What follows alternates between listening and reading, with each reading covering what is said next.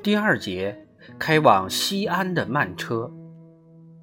当时是六月初，北平披上了春天的绿色雷边，数不尽的杨柳和挺拔的松柏，令紫禁城成为一个梦幻之境。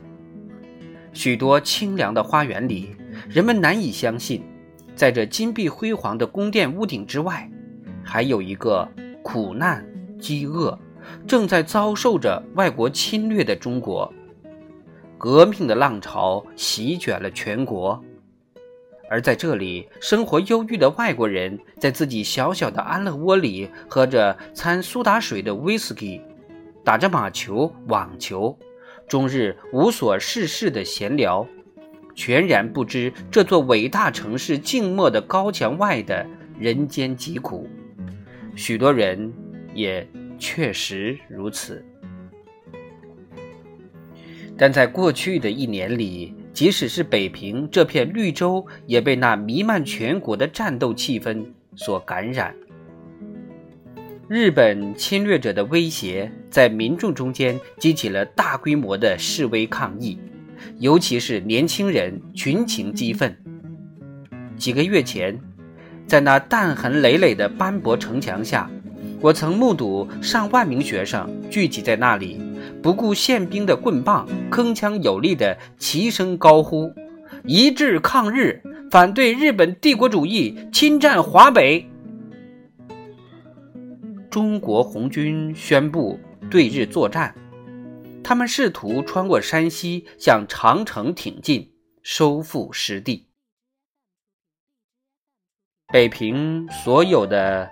砖石城墙都无法阻挡他们这一惊世之举所引发的巨大回响。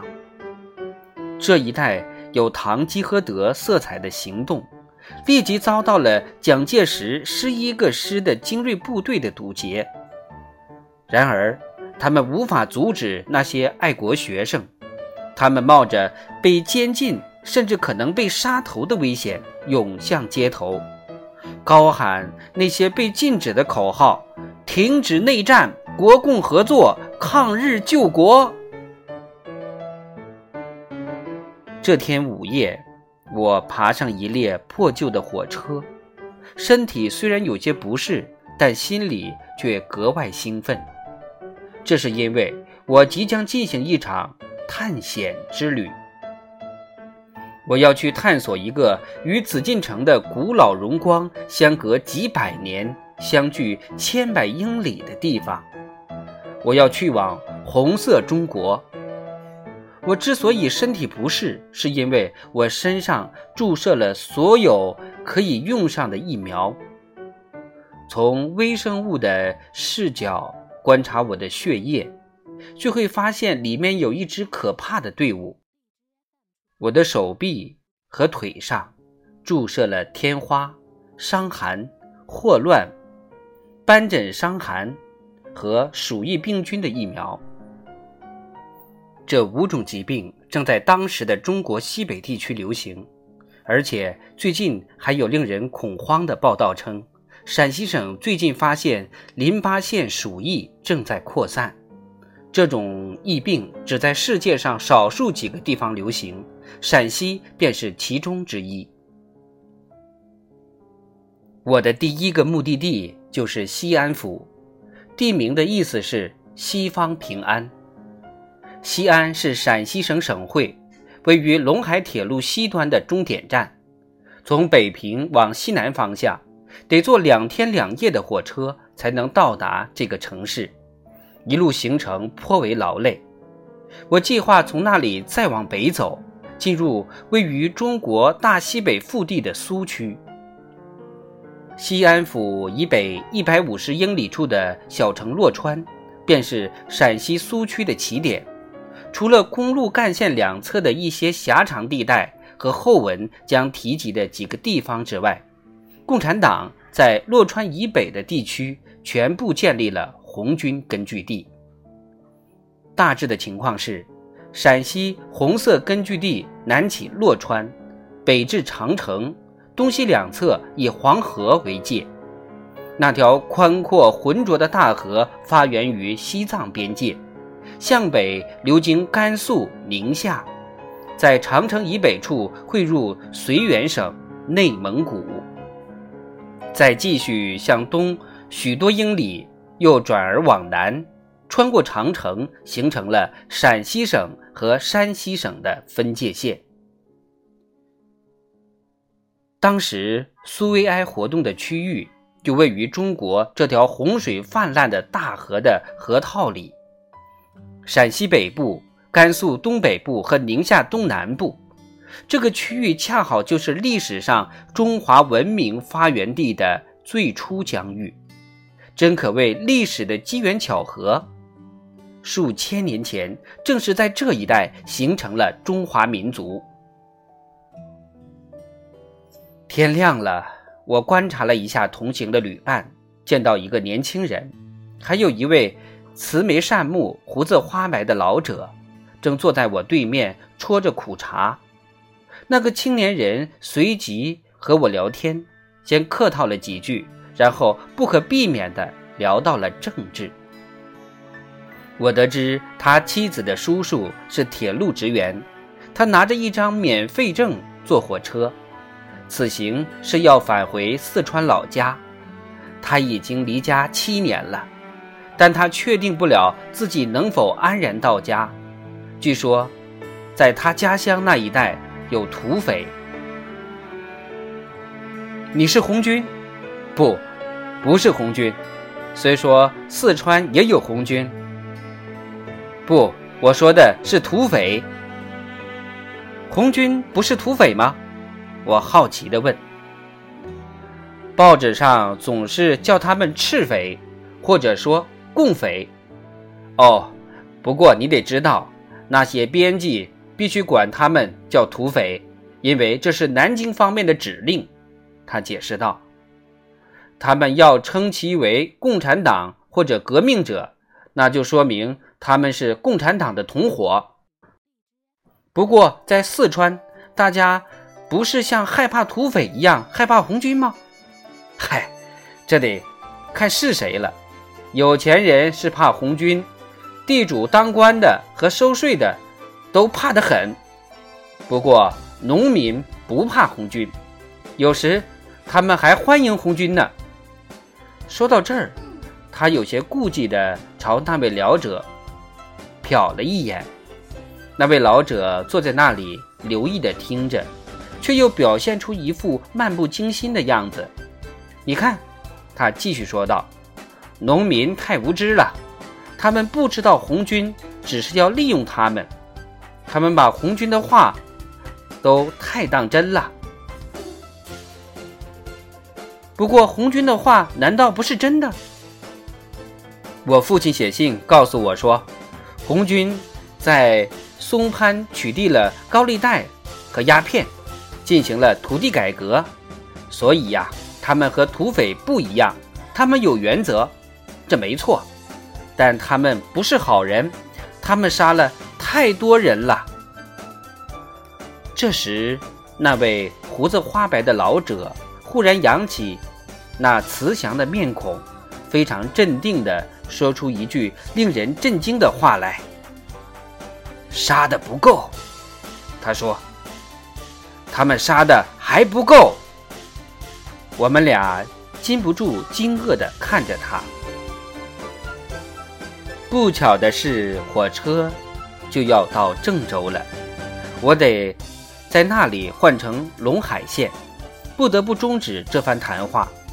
但从那时起，我心里一直在疑惑，不知这位温文尔雅的老者是用什么切实的证据来支持他。那令人震惊的观点，在接下来一天的旅途中，我一直以很疑惑。我们随着火车缓缓爬行在河南和陕西地形奇特的黄土山中，这列火车还比较新，很舒适。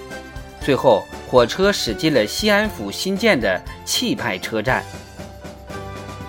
一到西安府。我便去拜访陕西省绥靖公署主任杨虎城将军。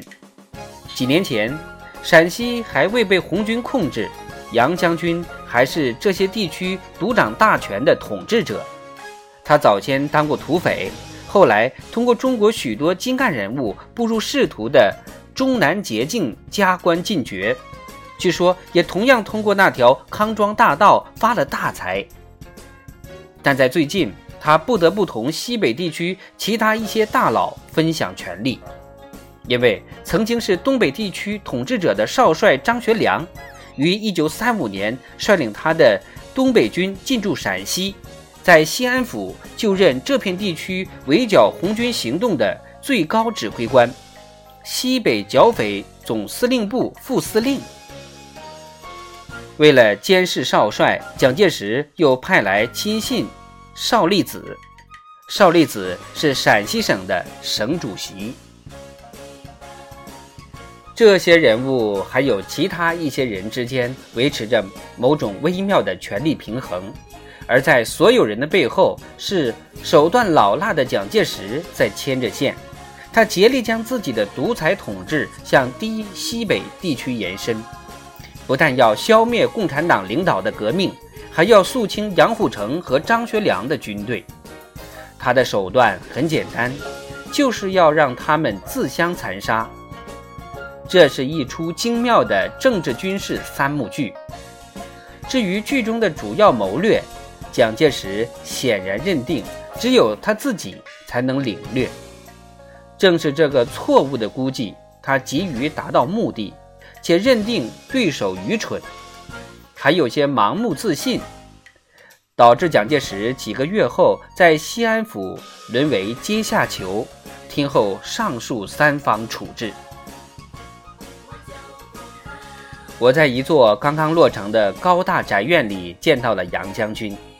这所有着许多房间的拱顶建筑，也就是绥靖公署主任的官邸，据说耗资五万美元。当时他没带家眷，独自住在这里。杨虎城和这个度过年代的许多中国人一样，苦于家庭纷争，因为他有两位夫人。第一位夫人是他年轻时娶的，有着三寸金莲的女子。是父母在蒲城给他订的婚。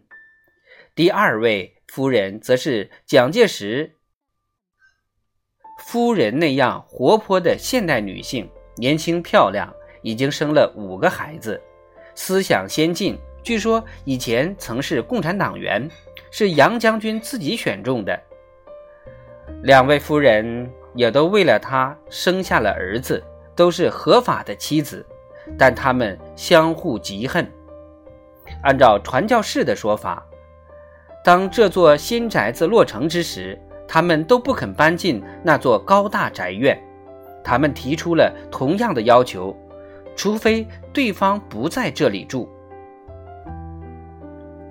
在局外人看来，事情似乎很简单。最简单的办法就是和一位夫人离婚，或者再娶第三位夫人。但是杨将军似乎没有下定决心，于是他还是一个人住着。他的这种情况在当时的中国并不少见。同样的难题，蒋介石在和那位受过美国教育的富家小姐宋美龄结婚的时候也曾遇到过。宋美龄是基督新教教徒，不接受一夫多妻。最终，蒋介石与第一夫人离婚。并且，给了另两位旧式夫人一笔补助金，解除了婚约。传教士们高度赞扬这一决定，打这以后一直在为他的灵魂祈祷。不过，这种解决办法是来自西方的新奇思想，许多中国人听说了直皱眉头。至于平民出身的杨将军，考虑更多的恐怕并不是自己灵魂的归宿，而是祖宗的传统。千万不要以为杨虎城将军早期当过土匪，他当将军就不够格。这种推理在中国是不成立的。在中国，一个人年轻时当过土匪，常常意味着他具有刚毅的性格和意志。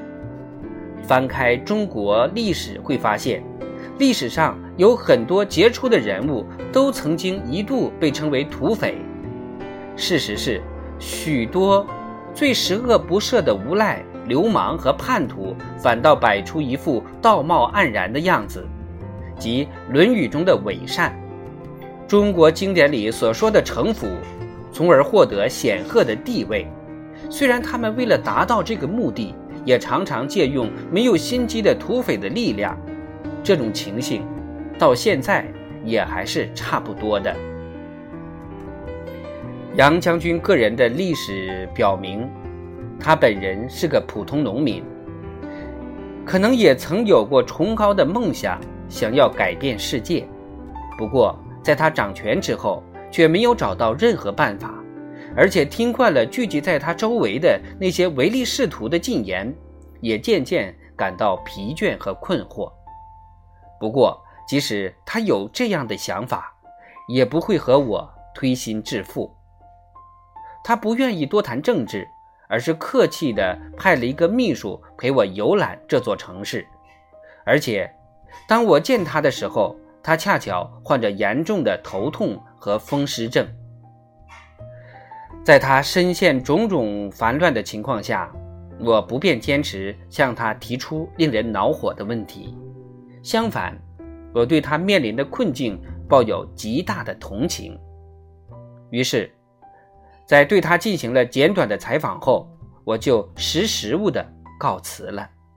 我打算去找省主席邵力子，去他那里寻求一些解答。邵主席的官邸十分宽敞，在花园里，他接见了我。我刚从尘土飞扬、热浪滚滚的西安街头走过。一进花园，顿觉凉爽宜人。上一次见到邵力子还是在六年以前，当时他是蒋介石的私人秘书，引荐我拜访了蒋介石。自那以后，他在国民党里擢升很快，他有才干，受过良好教育。现在蒋介石任命他为省主席。然而，可怜的邵力子和其他许多担任过省主席的文官一样，在省城那座灰色的城墙之外，并没有多少权力。城外的地盘正在被杨将军和张少帅瓜分。邵力子曾经当过共匪，事实上，他还曾经是中国共产党的先驱者，在那个时期。成为一名共产党员是一件时髦的事，没有人清楚这到底意味着什么，只知道许多青年才俊都加入了共产党。在一九二七年以后，加入共产党意味着什么，已经非常明确了，那会让你掉脑袋。后来他退了党，成为一名虔诚的佛教徒，他是中国。最具魅力的绅士之一。现在红军怎么样了？我问他。已经没多少了，在陕西的只是一些残部。那还接着打仗吧？没有。现在陕北几乎没什么战士，红军正在向宁夏和甘肃转移。他们好像在尝试跟蒙古取得联系。他回避了这个话题，谈起了西南地区的局势。那里的起义将领们正要求对日作战。我问他是否为中国应该与日本开战。我们能打吗？他反问道。然后。这位信奉佛教的省主席原原本本地向我谈了他所理解的日本问题，但不让我公开发表，就像当时其他的国民党官员那样，他们会把自己对日本的观点告诉你，但不能见诸报端。而且就在此次采访几个月之后，可怜的少利子就因为这一对日战争问题。和他的委员长一道，被张学良少帅部下的一些进步青年弄得下不了台。